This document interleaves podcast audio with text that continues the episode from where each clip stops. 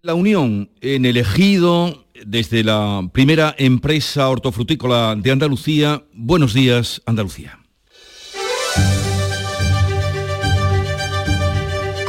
En Canal Sur Radio, La mañana de Andalucía con Jesús Vigorra. Nos encontramos en el poniente almeriense para vivir desde aquí, vivir con ustedes, el Día Mundial de la Agricultura convocado bajo el lema de alimentos más seguros, mejor salud. Dime lo que comes y te diré lo que vas a vivir, dicen algunos médicos. Pero también para contarles, cómo no, la consternación que hay en el Reino Unido por la muerte de la reina Isabel II a los 96 años, su hijo Carlos a punto de cumplir 74, es el nuevo rey de Inglaterra con el nombre de Carlos III. Tras 70 años de reinado y ser testigo principal de los grandes acontecimientos del siglo XX, Isabel II ha fallecido en el castillo de Balmoral, residencia de descanso en Escocia. Miles de británicos se congregan desde la tarde de ayer frente a la verja del Palacio de Buckingham para despedir a su reina y solo rompen el silencio de vez en cuando los cánticos del himno nacional Dios salve a la reina, que a partir de la mediodía de hoy cuando ya sea proclamado por el Consejo de Adhesión, será Dios salve al rey. Social Energy. La revolución solar ha llegado a Andalucía para ofrecerte la información del tiempo. Este viernes 9 eh, de septiembre, fecha que pasará a la historia, vamos a tener cielos poco nubosos con brumas en el litoral mediterráneo sin descartar nieblas. Las temperaturas irán en ascenso salvo las máximas de la vertiente mediterránea, máximas que van a oscilar entre los 37 grados de Córdoba y los 28 de Cádiz. Los vientos van a soplar de componente oeste o variables, componente en el estrecho. Comienza septiembre instalando paneles solares premium en tu tejado y protégete de la subida de luz. Ilumina tu hogar de noche con nuestras baterías y ahorra hasta el 90% en tu factura. Instalaciones garantizadas por 25 años. No esperes más. 955 44 11 11 o socialenergy.es y aprovecha las subvenciones disponibles. La revolución solar es Social Energy. 8, 2 minutos de la mañana, sintonizan Canal Sur Radio y vamos a contarles ahora cómo están las carreteras en Andalucía. Conectamos con la DGT, nos atiende Alba Aris, buenos días. Buenos días, en estos momentos estamos pendientes de tráfico en aumento en Almería, en la 7 en el Viso, en ambos sentidos, y también tráfico irregular en Sevilla, concretamente en la S30 en Bellavista hacia la 49 y también en la Esclusa hacia la 4, por lo que les pedimos que estén muy atentos.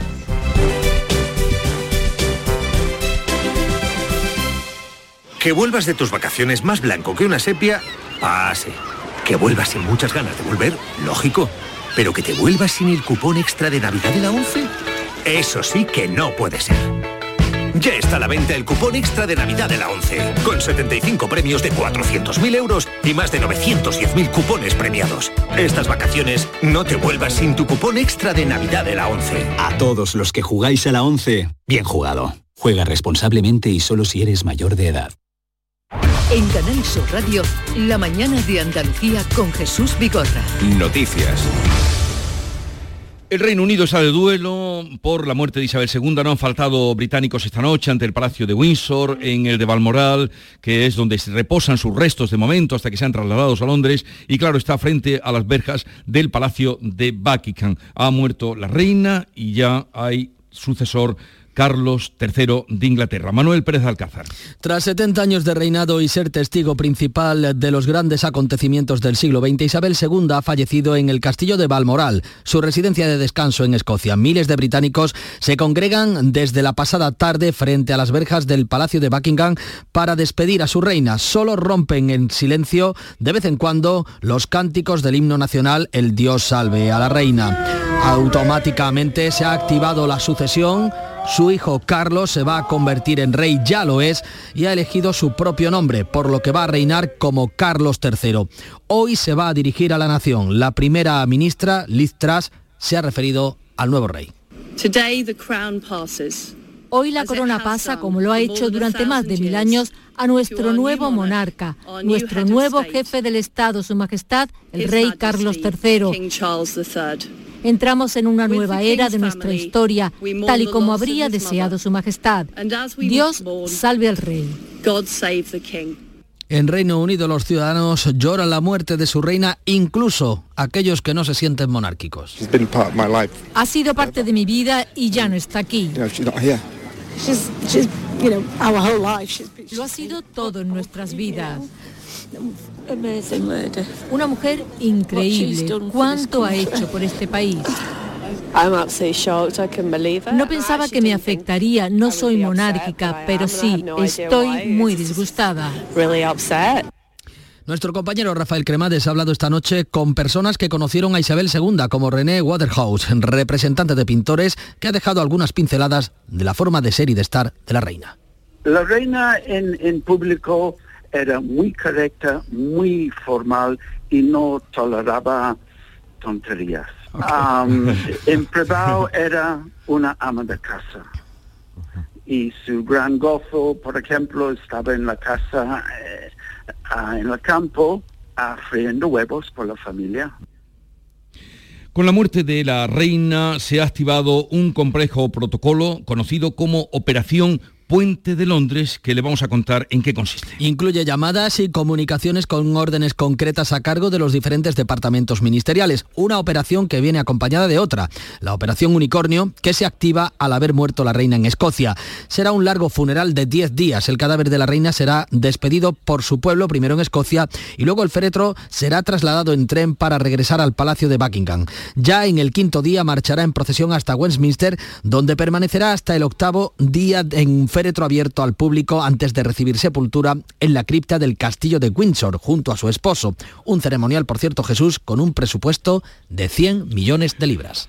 Y como les decíamos esta mañana cuando comenzábamos el programa, era la reina de Inglaterra, pero pareciera la reina de todo el mundo. La comunidad internacional ha reaccionado con un sentimiento prácticamente unánime de sentimiento y dolor. El rey Felipe VI, que tiene lazos familiares con Isabel II, ha enviado un mensaje de condolencia al rey Carlos III, al que se refiere como su majestad querido Carlos.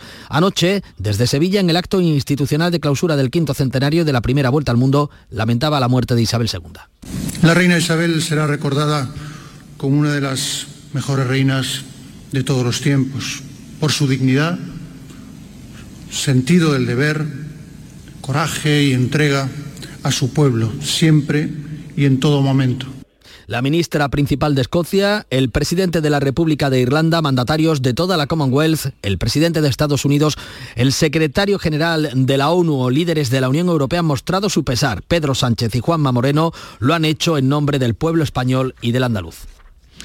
El nuevo rey que asciende al trono con edad de estar jubilado porque dentro de dos meses va a cumplir 74 años será Carlos III. A las 11 de la mañana, hora española, Carlos III será proclamado rey oficialmente y se dirigirá a la nación, aunque la ceremonia de imposición de la corona no tendrá lugar hasta que su madre reciba sepultura.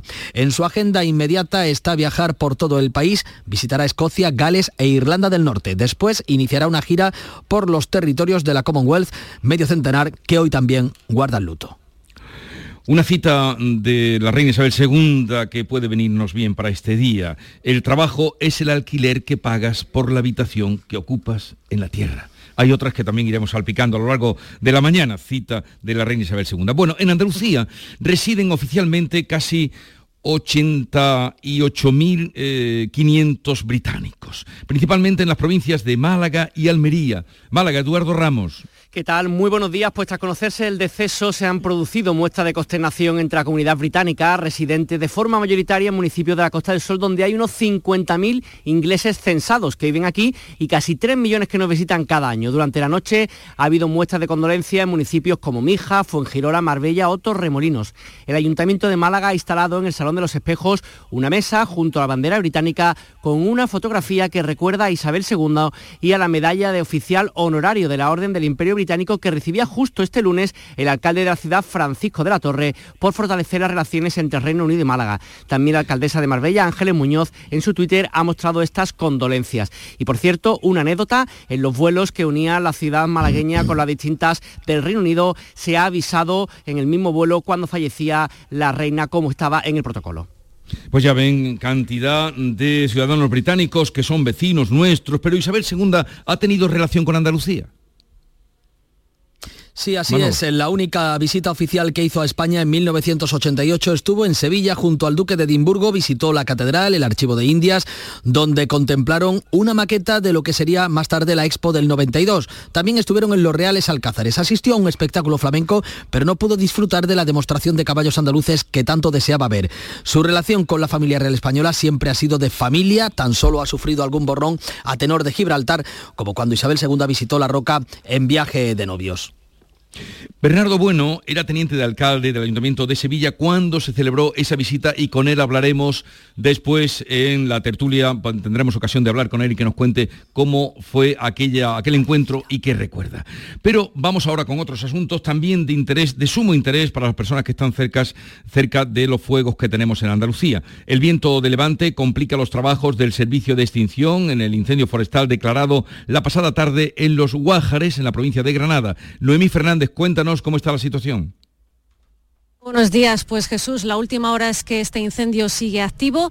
Eh, desde la carretera que nos dirige hasta esta zona, que está ubicada a unos 65 kilómetros de la capital, os podemos decir que es perfectamente visible esa gran columna de humo, incluso las llamas, un incendio que comenzó sobre las 2 menos 5 de la tarde de ayer y que ha, ha mantenido trabajando durante toda la noche unos 150 efectivos del Infoca. Lo necesario ahora es incorporar también los medios aéreos, pero es un poco complicado en estos momentos porque esa nube de humo no nos deja mucha visibilidad. Si os parece, vamos a hablar para conocer todos los detalles de última hora con el director general de Políticas Forestales de la Junta, con Giuseppe Aloisio. Muy buenos días, gracias por atendernos. Lo primero, ¿cómo ha sido la noche?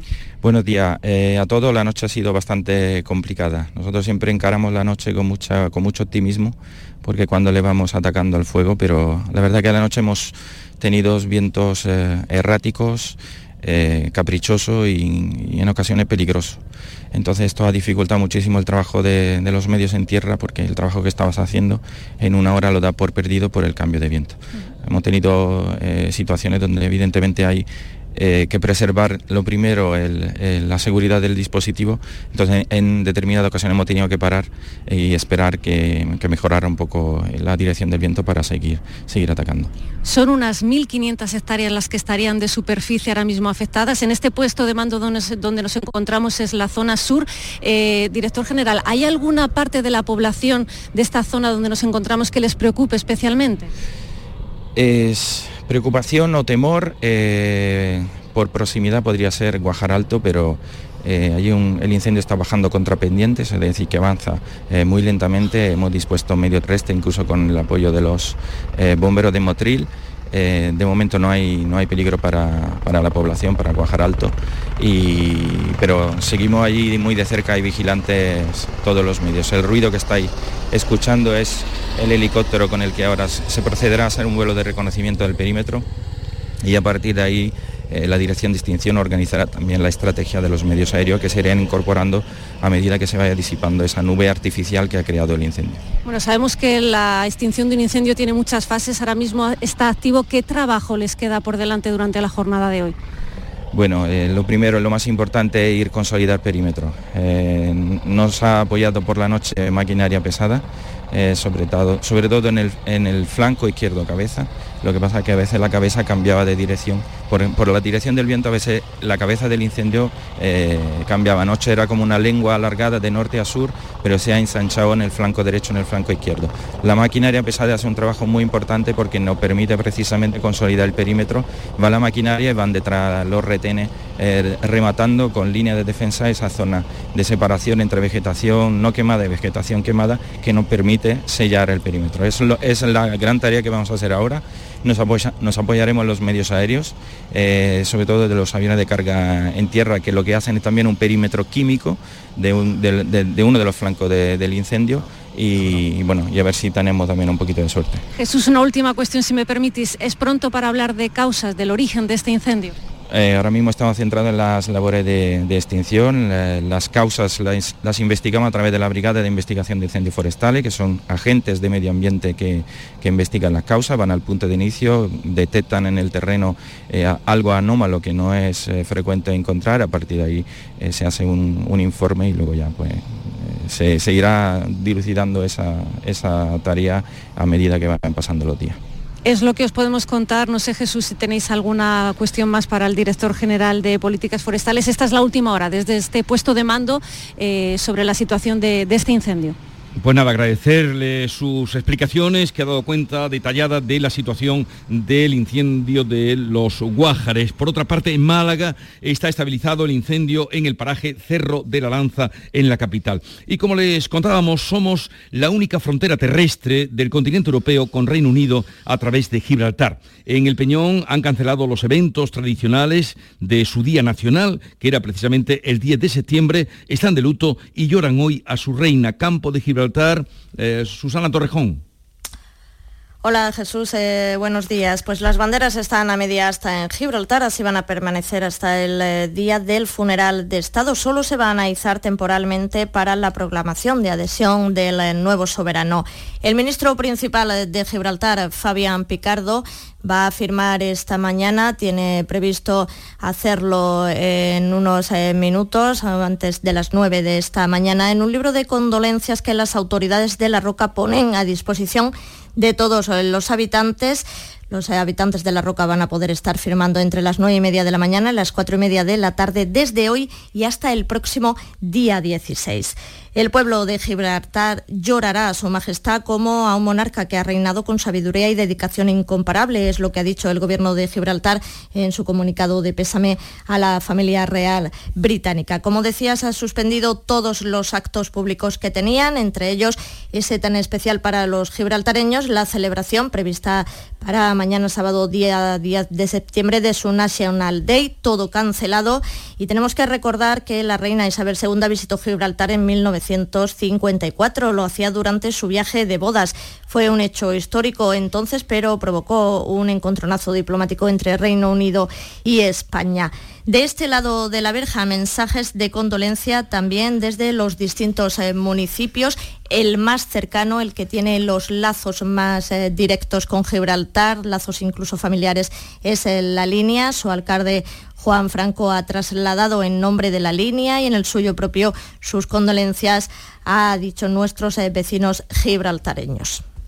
Vamos ahora con otro asunto. Seguiremos a lo largo de todo el programa, indudablemente pendientes de lo que vayamos conociendo en torno a las eh, celebraciones y comportamientos en torno a la muerte de Isabel II y la proclamación de Carlos III, que ya eh, de hecho es rey de Inglaterra.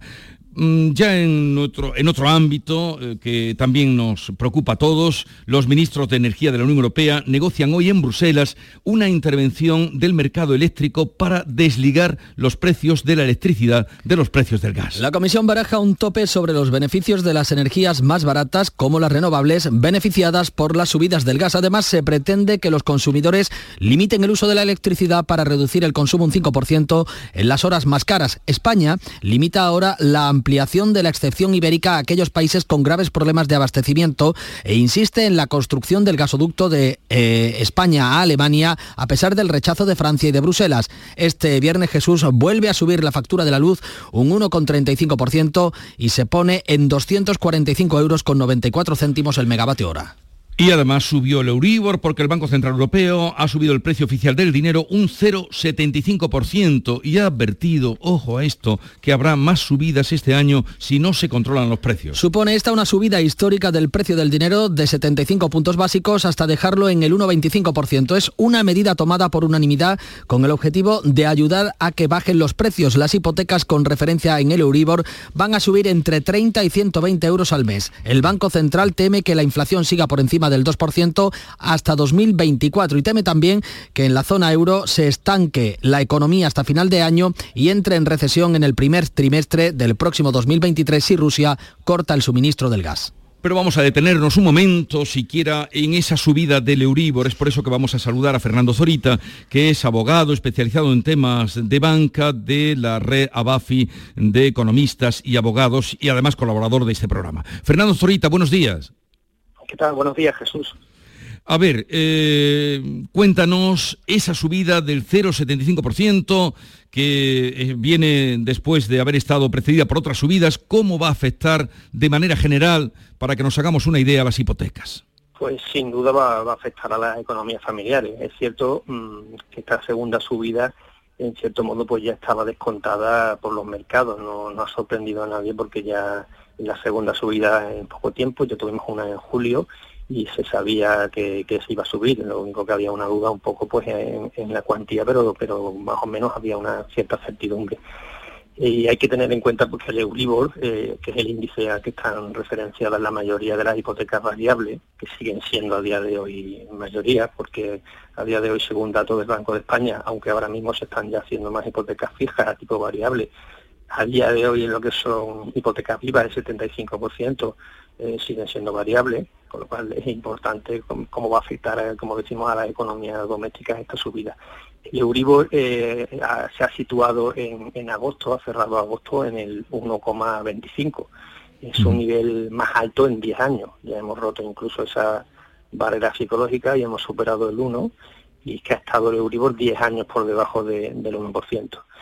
Entonces, pues el, consumidor que ahora, pues por ejemplo, eh, como decimos, tenga una hipoteca variable, que, es habitual eh, en España, y tenga que revisar eh, su hipoteca conforme al Euribor de agosto, pues va a tener sin duda que pagar más. Es que la diferencia de, de, agosto del año pasado y, agosto de este año es del 1,74, una auténtica, una auténtica barbaridad. tengo aquí algunos ejemplos de, de, lo que podría ser esa subida si por ejemplo tenemos una subida, esa una, perdón, una hipoteca de 150.000 euros con un Euribor más uno a 24 años, pues tendríamos una subida de 1.458 euros al año. Eh, si, cambiamos ahora la hipoteca con el, con el Euribor de agosto. Si la hipoteca ahí tenemos un ejemplo. Sí, adelante, son Fernando. Ejemplos, son ejemplos que se han, que los he realizado con el simulador del Banco de España, que, se puede se puede utilizar luego cualquier consumidor si queremos tener una idea de, cómo nos va a afectar nos va a afectar la subida. Evidentemente son solo ejemplos. Si la hipoteca de 250.000 euros con un Euribor más uno a 24 años y lo revisamos conforme al Euribor de agosto, pues vamos a tener una subida de 2.430 euros al año. Si la hipoteca tiene un capital inferior y es de 100.000 euros, por ejemplo, a un mm. Euribor más uno y 24 años, pues tenemos una subida de unos 970 euros al año son solamente ejemplos, pero puedo, sirven para, no, bien traídos, porque eso es esa subida.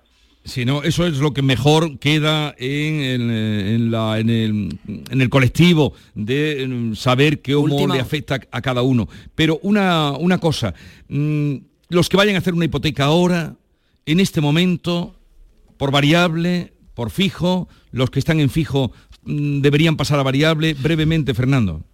Hombre, ahora mismo, si se consigue una hipoteca, una buena hipoteca tipo fijo, pues evidentemente no nos quitamos esa incertidumbre que tiene una hipoteca tipo variable. Si una persona, una familia eh, consigue una hipoteca tipo fijo buena, que todavía quedan algunas hipotecas tipo fijo buenas, aunque se están endureciendo lógicamente las condiciones, eh, hay que tener en cuenta que si, si esa cuota la podemos pagar y pensamos que podemos se adapta a nuestra economía familiar, la hipoteca tipo fijo nos da una cosa que, que es buenísima, que es que tenemos controlado la cuota, es decir, no nos va a variar nunca. El tipo variable tiene la ventaja porque se adapta más a las circunstancias de cada caso, pero, pero teniendo en cuenta las circunstancias hoy día, eh, si la hipoteca tipo fijo eh, es buena, pues, pues quizás sea, sea la mejor, la mejor opción. Mm. Y respecto a la posibilidad también de familias que se hayan endeudado a largo plazo mediante hipoteca con tipo variable y, eh, recordar que es posible ese cambio recordar que es posible ese cambio. podemos hacer una innovación y, modificar eh, las condiciones de, la hipoteca. Tenemos que tener un acuerdo con el banco, lógicamente. Podemos subrogar y llevar a, otra entidad la hipoteca o, incluso podríamos, como tercera opción, cancelar y hacer una hipoteca nueva. Pero claro, en todos estos casos pues recomendamos siempre desde Real Bafi pues pues un asesoramiento profesional y, ver bien las condiciones y las posibilidades también para evitar eh, gastos innecesarios. Fernando Zorita, gracias por atendernos. Ya entraremos en otro momento más de lleno para eh, tener al tanto a nuestros oyentes. Gracias y un saludo. Muchas gracias. Eh, vamos con una última hora. Pérez Alcázar, ¿qué ha pasado? Está interrumpida toda la circulación de trenes en Cataluña, salvo lo sabe, se afecta a los, a los rodiales, a los larga distancia, una interrupción de circulación por una avería, según informa Adif, en el sistema de telecomunicaciones. Pues ahí queda advertida esa última hora. Vamos ahora con el presidente de la Junta, Juanma Moreno, que abre una vía permanente de comunicación con los grupos parlamentarios para buscar acuerdos que den respuesta a la crisis de precios que tenemos en todo lo alto y a la sequía. Moreno ha ofrecido una reunión bilateral mensual organizada desde Presidencia. El PSOE le ha presentado 13 propuestas que apuntan directamente a los presupuestos. Vox reclama un escudo social, por Andalucía recela de la iniciativa, mientras Teresa Rodríguez confía en que alguna de sus propuestas vea la luz. Este viernes volveremos a actualizar los datos del COVID. El Ministerio ha anunciado que el 26 de septiembre comenzará la vacunación de la cuarta dosis. Los primeros en recibir la dosis eh, de recuerdo serán los mayores de 80 años y los que viven en residencias, a continuación los mayores de 60. Sanidad va a distribuir la próxima semana la primera remesa de las vacunas adaptadas a la nueva variante de Omicron. El Consejo General del Poder Judicial no ha logrado pactar la renovación de los dos magistrados del Tribunal Constitucional. El bloque conservador ha conseguido retrasar el debate hasta que se defina el procedimiento. El pleno de este jueves ha servido únicamente para que los vocales fijen las reglas del juego tal y como proponía el ala conservadora. Eso dificulta que se cumpla el plazo legal para realizar estos nombramientos que expira el 13 de septiembre. Se celebrará un nuevo pleno cuando haya al menos dos candidatos y a propuesta del presidente Carlos Lesmes o cuando lo soliciten al menos cinco vocales. En el ámbito político crece la discrepancia en el seno del gobierno por la propuesta de la vicepresidenta Yolanda Díaz de topar los precios de la cesta de la compra. Una propuesta que rechaza la vicepresidenta primera y ministra de Economía, Nadia Calviño, que aboga por dejar eh, funcionar la competencia. Una reacción que se añade precisamente a la de otros ministros del ala socialista como Margarita Robles, que critica que la titular de trabajo esté abanderando temas relacionados con alimentación y consumo que no le corresponden. No se puede decir, bueno, pues vamos a ver qué, qué se me ocurre a mí ahora que puede quedar bien. Mire, yo siempre digo lo mismo, cuando algunos hablan de la paz. Con la paz estamos todos, por la paz trabajamos todos. Con los más vulnerables, con los que más lo necesitan, estamos todos. Somos ciudadanos, vamos al supermercado, sabemos lo que es. En nuestros entornos hay familias que lo están pasando mal. Entonces, que alguien quiera patrimonializar que está con los más vulnerables, yo, sinceramente, no, no, no me gusta, lo digo con toda claridad. Pero Yolanda Díaz replica a su compañera de gabinete. Los españoles, eh, formando parte del área económica del Gobierno, compete, créame, a, todo el Gobierno, dos, eh, y además, como saben, con el presidente del Gobierno a la cabeza, que es quien dirige eh, el Gobierno de, de España. Desde Andalucía, la consejera de Agricultura, Carmen Crespo, cree que el tope a los alimentos vulnera la ley de competencia. La ley de la cadena es el resultado posible o la necesidad posible que tenemos en el sector agroalimentario. Y decir además que evidentemente no nos podemos meter en un tema que puede producir desabastecimiento en los mercados pues precisamente con la consejera de Agricultura, Carmen Crespo, hablaremos a partir de las 9 de la mañana, hoy que estamos haciendo el programa aquí en El Ejido, la Huerta de Europa, como saben, más de 30.000 hectáreas eh, de hortofrutícolas, por lo que aquí nos hemos venido a celebrar el Día Mundial de la Agricultura. Concluyen los fastos que conmemoran el quinto centenario de la primera vuelta al mundo de Magallanes y Elcano con la reunión de la comisión en el Real Alcázar de Sevilla, presidida por el rey Felipe VI se pone el broche así de oro a tres años de celebraciones de homenajes a los artífices de la gesta, Fernando de Magallanes y Juan Sebastián Elcano. El presidente de la Junta, Juanma Moreno, ha destacado el carácter emprendedor de aquella gesta que inauguró la globalización y ha anunciado la aprobación de la futura ley del flamenco, un símbolo también de la globalización de la cultura andaluza. Con ocasión del próximo Consejo de Gobierno vamos a aprobar el proyecto de ley del flamenco una herramienta para cuidar, fortalecer, impulsar, difundir, estimular y enseñar también a todos y en los niveles educativos superiores la principal seña de identidad de la cultura andaluza y en gran medida también una de las principales señas de identidad de España.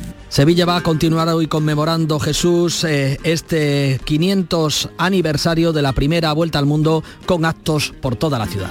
Y nosotros, querido Manolo, ¿dónde estamos? ¿Dónde estamos nosotros? Estamos en la Unión, pero vamos a empezar a contar la vida del poniente por donde empezó a florecer todo, en un invernadero. Allí está Beatriz Galeano. Buenos días. Hola, buenos días. Pues sí, estamos en el invernadero, nos dicen aquí, tipo Almería, más grande del mundo, 13 hectáreas de invernadero, así que estoy completamente rodeada de plantas de pimientos, que son las que se siembran en este invernadero que se encuentra, eh, como decías, en el ejido en Almería. Este pimiento, el que estoy viendo aquí, es el pimiento corto o de California, que va a dar tomate, pimiento, perdón, verde, rojo, amarillo o naranja. El 87% de los invernaderos de Andalucía están aquí en la provincia de Almería. Pues vamos a visitarlo, vamos a contar lo que allí ocurre. Acaba de comenzar en estos días la campaña y nosotros vamos a vivirla y contarla desde la Unión. Manolo, que descanses, buen fin de semana. Gracias, buen fin de semana y disfrutad de Almería. Ya te llevaremos algún pimiento.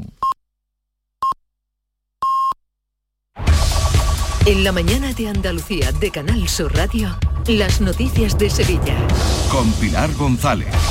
Hola, buenos días. A esta hora hay tráfico intenso en la entrada a Sevilla por el Puente del Alamillo, Avenida Juan Pablo II y Puente de las Delicias y también en el Patrocinio y en la Ronda Urbana Norte en sentido San Lázaro. Esta tarde se reabre después de más de un año la Avenida Concejal Alberto Jiménez Becerril en sentido Barqueta, que ha estado cortada por las obras del colector. Además, se va a habilitar mediante un semáforo un giro a la izquierda, a la altura de la calle José Díaz, para canalizar así el tráfico hacia la segunda ronda. Hoy tenemos el cielo con intervalos de nubes alta, viento variable flojo y las temperaturas suben ligeramente. La máxima prevista 36 grados en Sevilla y Morón, 37 en Écija y Lebrija. A esta hora tenemos 24 grados en la capital. Ya nada te impide moverte con tu SAM. Del 1 de septiembre al 31 de diciembre de 2022, tu transporte público por mucho menos. En Tusam aplicamos un 30% de descuento sobre tarifa. Infórmate en tusam.es. Tusam, comprometidos con todos. Ayuntamiento de Sevilla. ¿Y tú? ¿Por qué compras Inés Rosales? Porque quiero lo mejor, lo más saludable para mi familia. ¿Sabes qué diferencia una torta Inés Rosales del resto? Dale la vuelta al paquete y lee los ingredientes. Confía en las de toda la vida, en las legítimas y acreditadas tortas de aceite de Inés Rosales, desde 1910. Empezamos con deporte porque el Betis se ha estrenado, lo ha hecho muy bien en la Liga Europea. Nuria Gaciño, buenos días. Muy buenos días. Ha ganado al HJK Helsinki por 0-2 con goles de William José. La nota negativa, la lesión de Juanmi, que en una primera exploración se ha descartado la rotura ósea en su tobillo. Precisamente el goleador, William José, confía en que su compañero se recupere lo antes posible. Notaba que tenía mucho dolor, ¿no? Sentía mucho dolor y, y Juanmi es un, un, futbolista que siempre está siempre con molestia, ¿sabes? Está siempre entrenando bien a tope y la verdad que notamos un montón que, que sería una lesión complicada para él, pero ojalá que, que no sea nada malo. En cuanto llegue el Betis a Sevilla en torno a las 2 de la tarde, Juan mira directo a hacerse más pruebas para conocer el alcance exacto de la lesión y el tiempo que tendrá que estar apartado de los terrenos de juego. También se lesionó Víctor Ruiz. El Betis comparte el liderato del grupo con el Ludo Gores búlgaro que se impuso a la Roma. Gracias, Nuria. La ministra de Hacienda, María Jesús Montero, y el alcalde de Sevilla, Antonio Muñoz, van a firmar este mediodía la escritura y entrega de llaves de dos casas del patio de banderas. Contienen los restos del Palacio de Almutamí, que es el palacio fundacional del Alcázar, fechados entre los siglos X y XI, y ahora se van a musealizar para incluirlos en la visita. Sevilla continúa conmemorando este viernes y durante todo el fin de semana los 500 años de la primera vuelta al mundo que se cerraban oficialmente anoche en el Alcázar con el rey presidiendo la última reunión de la comisión del quinto centenario. El alcalde de Sevilla, Antonio Muñoz, ha agradecido el apoyo institucional y espera que los sevillanos acudan a disfrutar de todas las actividades que hay preparadas para este fin de semana. Yo creo que hay que aprovechar eh, este colofón del que le estamos poniendo este broche de oro a la primera vuelta al mundo para acercarse al Muelle de las Delicias, a disfrutar de actividades gastronómicas, culturales.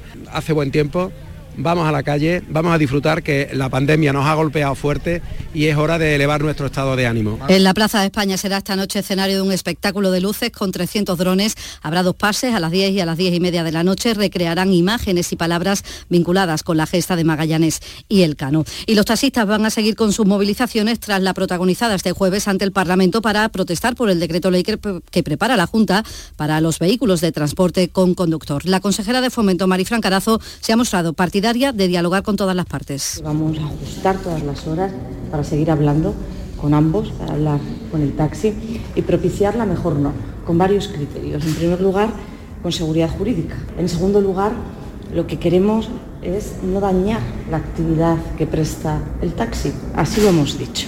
Está en la cárcel el detenido por el apuñalamiento mortal de un familiar en la barriada de las 3.000 viviendas.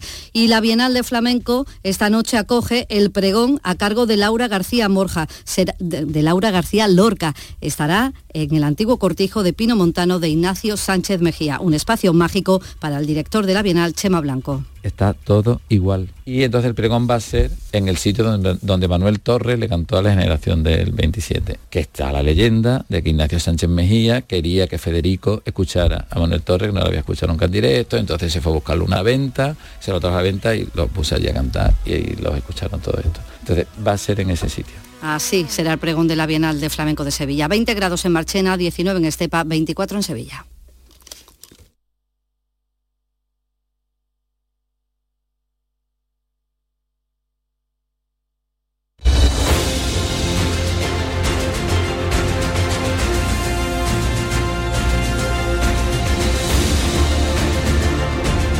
8.35 minutos de la mañana, sintonizan Canal Sur Radio y en un momento abrimos tertulia de actualidad, hoy con Antonia Sánchez, África Mateo y Paco Morón. Buenos días.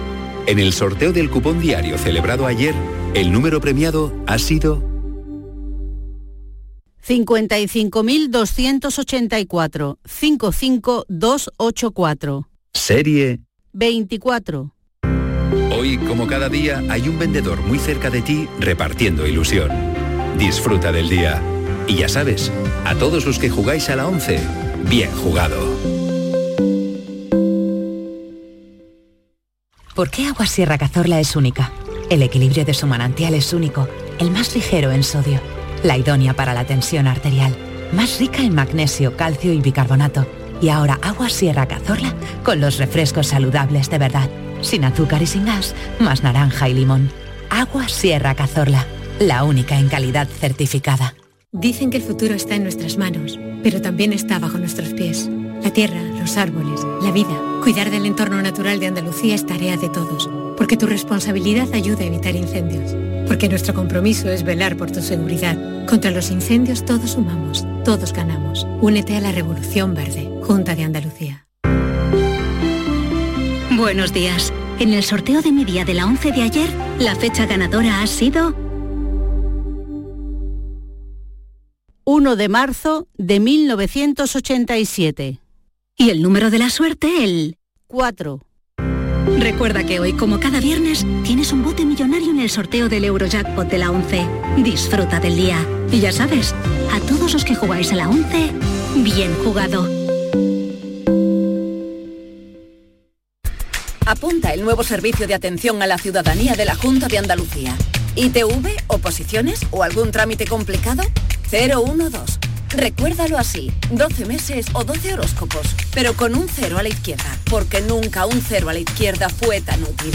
Ahora todo está en el 012. Junta de Andalucía. La tarde de Canal Sur Radio, con Mariló Maldonado tiene las mejores historias y las más emocionantes. Un programa para disfrutar de la tarde, cercano, pendiente de la actualidad, con un café con humor, te escucho en tu radio. La tarde de Canal Sur Radio con Mariló Maldonado, de lunes a viernes a las 3 de la tarde. Canal Sur Radio, la radio de Andalucía. Ayer me pararon por la calle y me dijeron, oye, ¿te puedo quitar unos segundos? Y yo le respondí, no, hombre, porque con esos segundos puedo ganar todo el tiempo del mundo echando mi euromillones. Porque este 9 de septiembre hay bote especial de 130 millones como mínimo. Y yo te daría unos segundos o hasta un minuto. Pero con ese premio, este viernes 9 de septiembre, bote especial de 130 millones como mínimo. Euromillones, dueños del tiempo. Loterías te recuerda que juegues con responsabilidad y solo si eres mayor de edad.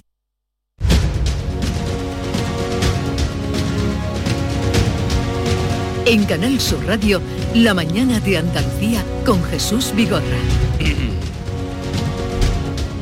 Vamos a la tertulia hoy con Paco Morón, delegado de mm, eh, la agencia Europa Press en Andalucía. Buenos días, Paco. ¿Qué tal? Buenos días, muy buenos días. ¿Qué tal estás? Bien, bien. Tuve viaje por ahí. Nos abandonas hoy en el estudio.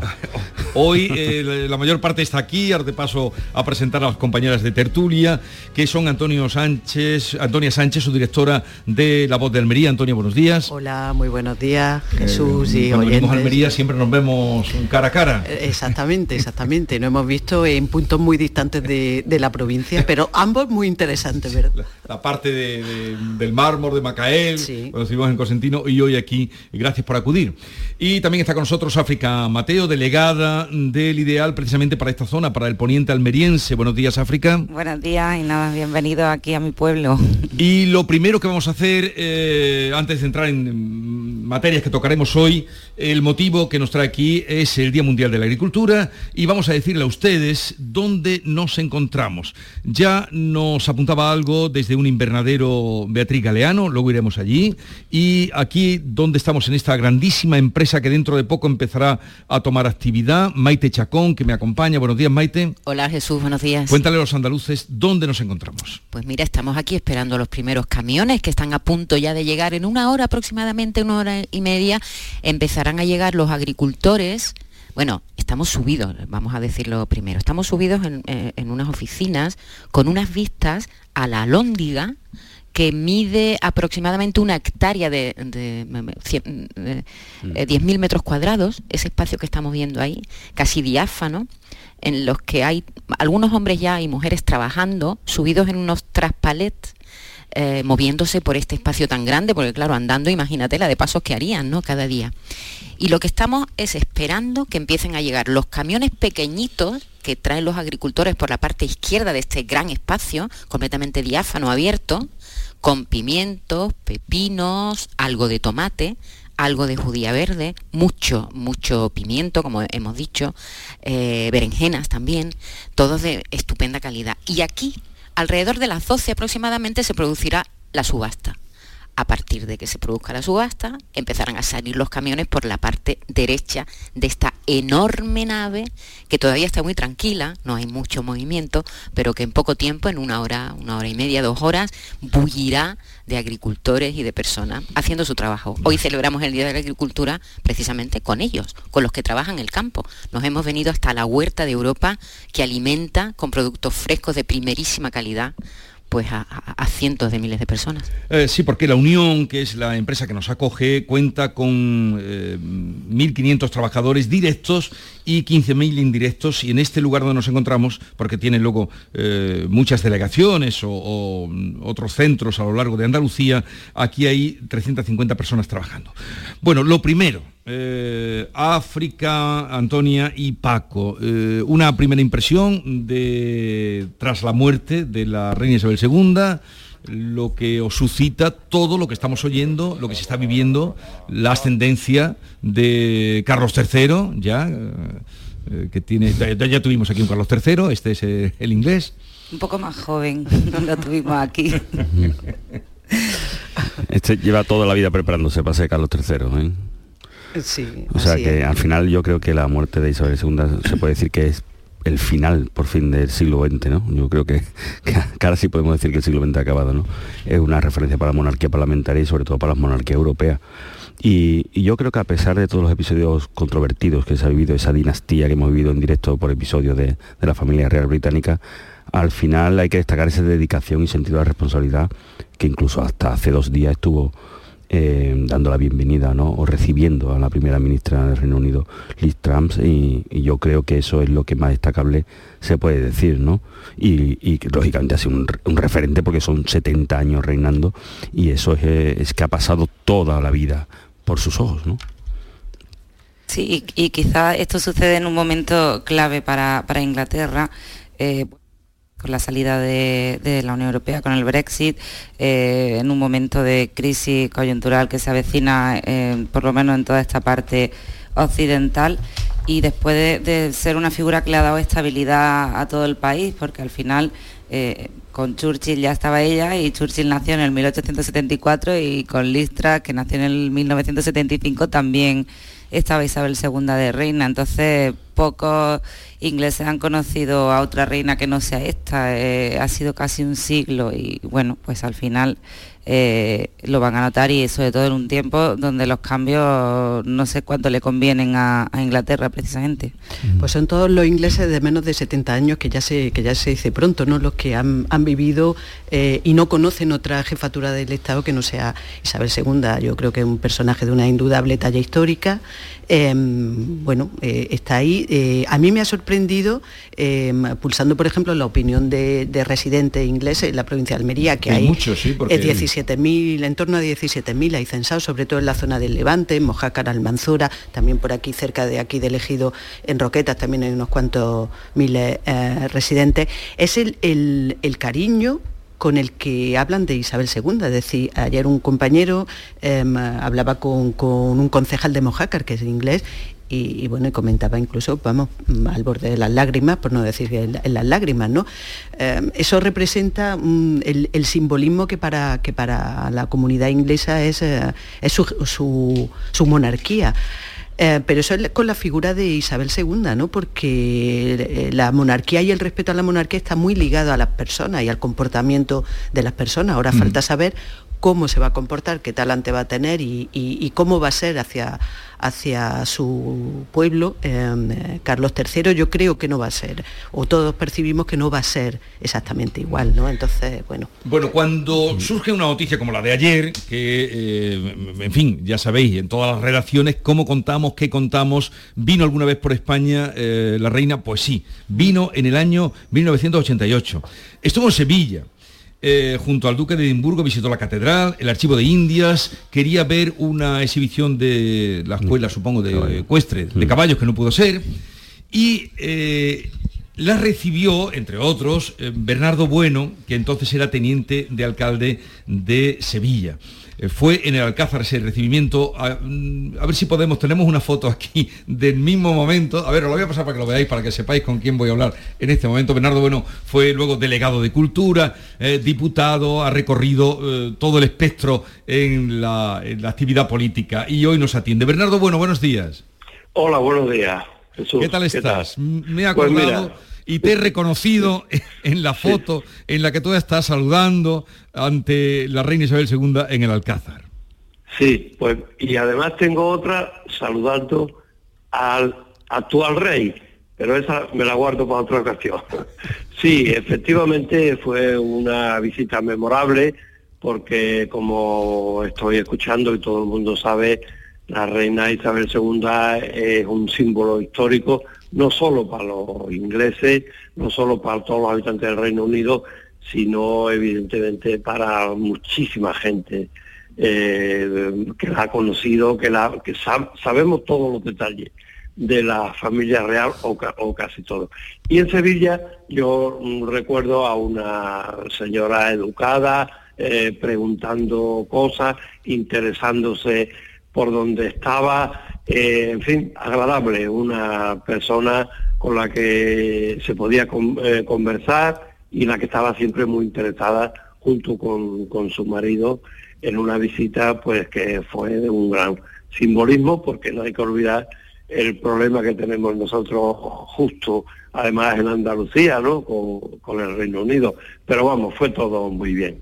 Transcurrió todo bien y recorrió el Alcázar. ¿Qué más cosas eh, pudo ver? Sí, bueno, mm, yo lo que recuerdo es en el, en el Alcázar, hizo un recorrido, se interesó mucho por, los jardines, ya eh, sabemos que en, el Alcázar hay los jardines ingleses, hay distintos tipos de jardines, eh, en fin, eh, se interesó mucho, preguntó, observaba, hay una anécdota curiosa, se le quiere llamar, del duque de Edimburgo, que durante parte de la visita eh, llevaba un papel en la mano y bueno, de estas cosas que no sabe uno dónde, dónde echarlo, ¿no? entonces mm, vio junto a un árbol eh, un alcorque o vio alguna cosa y bueno, y le pareció una papelera y echó el, el papel y siguió, siguió el recorrido. Bueno, Bernardo Bueno, que, también fue alcaide del Alcázar de, Sevilla. Gracias por atendernos y darnos cuenta de esta anécdota de la que fuiste testigo. Un saludo, Bernardo. Vale, muchas gracias a vosotros, Dios. Bueno, era, eh, estuvo por aquí. Eh, en esa única visita. ¿Sabe Jesús lo que más me ha llamado la atención de la, de la foto que nos ha enseñado? Esa foto saludando a la autoridad en Sevilla. El bolso de Isabel II protagoniza el, enigmático y famoso bolso de Isabel II que llevaba hasta en el salón de su casa cuando estaba en, eh, recibía a la gente en Buckingham o en cualquier otro de sus palacios, lo que manda en la foto es el bolso. El bolso. El bolso es lo que más eh, destella, ¿no? Por cierto, entre algunas frases, supongo que de entrevistas que ella ha dicho, de tantos habrá escrito de ella, eh, decía, mi cara tiene dolor por sonreír. No soy una estrella de cine de Hollywood y no me propongo actuar como tal. de hecho, de, lo que más le han, aplaudido ha sido que no se pronunciaba sobre nada, que esto está muy bien, o sea, hacer rey es como verlas venir. Pero bueno, sí, sí, muy al hilo de, lo que comentaba Jesús. pero precisamente por no haberse pronunciado es uno de los cuestiones que más le, ponen en valor, ¿no? El que no ha intervenido nunca en, cuestiones políticas, se ha mantenido en un difícil equilibrio que muchas veces eh, es complicado. No, no sucede lo mismo con con Carlos, ¿no? que, se ha significado en, relación a, determinadas cuestiones, especialmente las que tienen que ver con el medio ambiente. Ahora lo que pasa es que realmente los, británicos se quedan huérfanos, ¿no?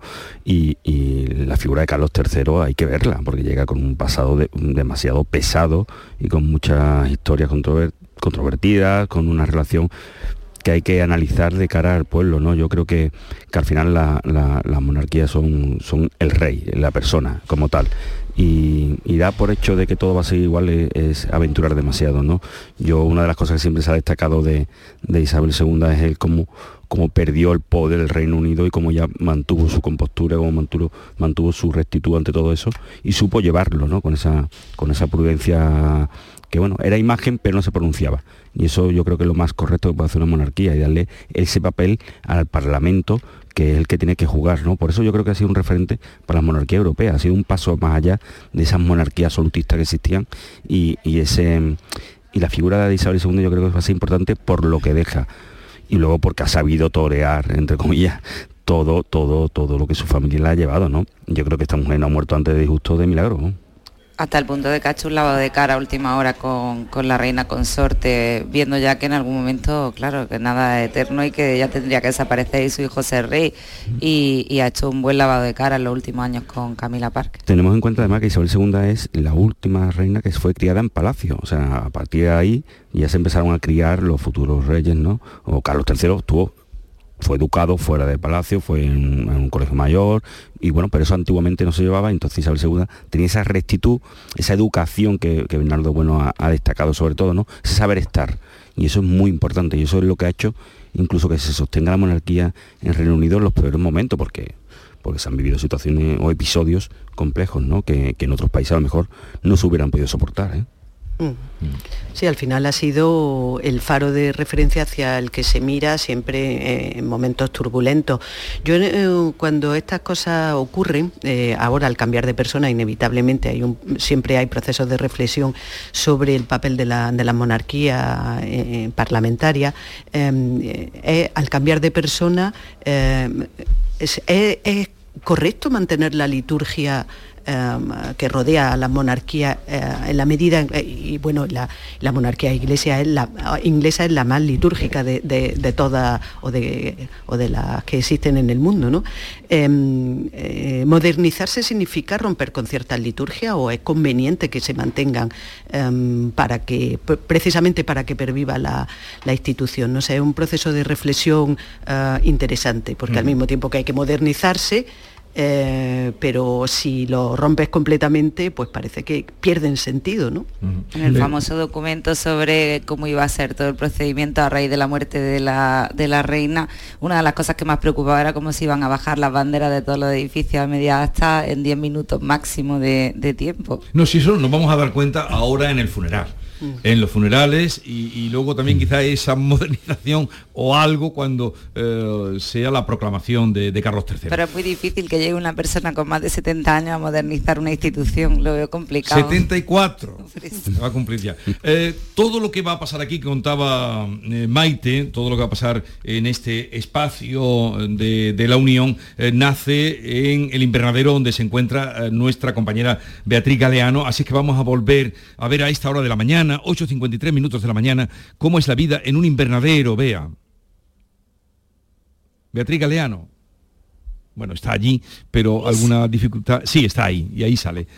Cuéntanos. Ahora sí, mira, eh, os decía que estamos dentro del invernadero completamente rodeada de plantas que son pimientos y que ahora os vamos a contar porque se ha sembrado el, el sonido que escucháis de fondo, ese es porque hay eh, pues una veintena de trabajadores que lo que está haciendo ahora mismo es tapar las raíces con la arena que hay en el suelo, tapar a la, planta que se sembró previamente, ahora ha empezado a crecer, se, se había quedado ese hueco que ahora se rellena con la arena, porque todos los invernaderos, cosa que yo no sabía hasta hoy, todos los invernaderos tienen el suelo de arena para de esta forma mantener la humedad. Los detalles de lo que he aprendido hoy me lo ha contado José Torres, que es gerente de Torreplas Invernadero y que es la persona que ha construido este invernadero en el que estoy, el más grande de Almería, sin duda el más grande del mundo de una cosa que se llama invernadero tipo Almería y que José Buenos Días nos va a contar eh, qué, peculiaridad tienen los invernaderos de esta provincia. Buenos días, Beatriz. Bueno, el invernadero tipo Almería que me lo has preguntado, pues digamos que es una evolución del invernadero que teníamos antaño, el invernadero tipo Parral hemos ido evolucionando, hemos visto las necesidades que teníamos, sobre todo por la altura, la hemos, ganado altura, hemos ganado resistencia, porque bueno, el cultivo lo requiere, del peso, y sobre todo pues la, cubierta la tenemos, aquí le llamamos a dos aguas, que tiene dos niveles para la, recogida de agua. ¿Cuánto mide este invernadero? Este invernadero mide pues unos tiene 500 metros eh, por 300, lo que le hace pues mm, unas 15 hectáreas, pero bueno, de invernadero a invernadero son 130.000 metros, lo que equivale a 13 campos de fútbol. 13 campos de fútbol, Jesús, para que, para que te hagas una idea, sembrado en este caso de pimiento en exclusiva, ¿no, José? Sí, el promotor, el promotor y propietario de la finca, Godoy Hortaliza, eh, trabaja casi, bueno, casi en exclusividad con el pimiento tipo California y, está todo, 260.000 plantas que bueno, van a, se van luego van a salir más de 2 millones y medio de kilos. Dos millones y medio de kilos de pimiento que se repartirán por toda Europa, nos decían, casi en exclusiva y también por Estados Unidos, porque prácticamente toda la producción se dedica a la exportación. Aquí lo que más preocupa es el agua y una balsa afuera, una balsa que tiene 80 millones de litros, me decías, ¿no? Y que se cuida con esmero eso y la eh, bueno y todo lo que se hace dentro del invernadero para evitar que el agua se pierda. Sí, aquí miramos mucho por el agua, un problema que tenemos cada día más, más grande y miramos, lo primero este invernadero está diseñado para la recogida total del agua que va de lluvia, no llueve mucho en Almería por desgracia, pero bueno, lo que llueve pues agradece y la recogemos todo en la balsa. Como antes has dicho, la, arena que, aplicamos en el suelo hace que retenga la humedad. El control de clima, tenemos sensores en el suelo para ver la, la, humedad de la tierra y sobre todo el riego por goteo, que es de última generación para optimizar el agua sin duda tecnología y experiencia para conseguir que el agua que haya se superaproveche. Esto es desde luego el superaprovechamiento del agua. En este invernadero hay ahora mismo sembradas, me has dicho, 260.000 plantas de pimiento. Eh, ¿Cuándo se sembraron y cuándo se recolectan? Sí, el pimiento que tenemos aquí sembrado, el pimiento California, eh, se sembró a últimos del mes de julio Estaremos ya en octubre cogiendo pimientos y bueno, nos lo vamos a llevar a la producción hasta casi final de, de mayo. Bueno, sin duda yo nunca me he visto rodeada de 260.000 plantas de pimientos que mire a donde mire, hago un giro de 360 grados y lo único que veo son hojas de pimientos que tienen que subir todavía, que ahora mismo están como a un metro, metro 20, pero que a mí me recubrirían en un mes, creo yo, que ya, ya me habrían tapado bastante. Así que esta es la, la imagen a esta hora de la mañana, muchas personas ya trabajando en el invernadero, unos 70 nos decían también, es el personal que habitualmente habitualmente trabaja aquí a diario. Bueno, muchísimas gracias, Bea. Hemos comenzado por ahí a contar la narración, luego eh, esa, eh, esos pimientos o las hortalizas vendrán aquí, a la lóndiga en la que nos encontramos. Vosotras, ¿qué os voy a contar? De lo que no es novedoso, ella se sorprendía de, de lo que estaba viendo. Sí, por ejemplo, ha hablado de, de la arena que le ha sorprendido, es que así nacieron los el concepto de invernadero nació con el enarenado, es decir, eh, primero se puso la arena para evitar que se fuera la humedad, posteriormente se descubrió que tapándolo eh, se aceleraba la, producción y ya a partir de ahí eh, empezó a, sofisticarse más. El milagro. El milagro. El milagro. La necesidad del milagro. Es tremendo, porque ayer veníamos, después de pasar el fuego, porque cruzamos, bueno, lo vimos muy de cerca, el de Guájares, cuando desde Motril hacia, hacia acá, hacia el ejido, mm, sorprendidos con los ojos abiertos mirando porque son, claro, esas extensiones. Eh, metidas en la montaña, cómo sacan el agua de ahí, cómo se aprovechan, cómo llegan aquí, que están llegando ya esas cajas eh, de, de, hortalizas, de berenjenas, de todo a la lóndiga en la que estamos. Es que no había nada aquí, esto era un areal y en pocos años, en 50, 60 años, está todo esto. Piensa que hasta hace eso, 50, 60 años se vivía de la uva y se vivía, nadie vivía en esta zona del Luego lo contaremos, porque creo que fue los parrales o cubrir los parrales lo que claro, dio por el tema del viento. Bueno, llegamos a las 9 de la mañana, continuamos.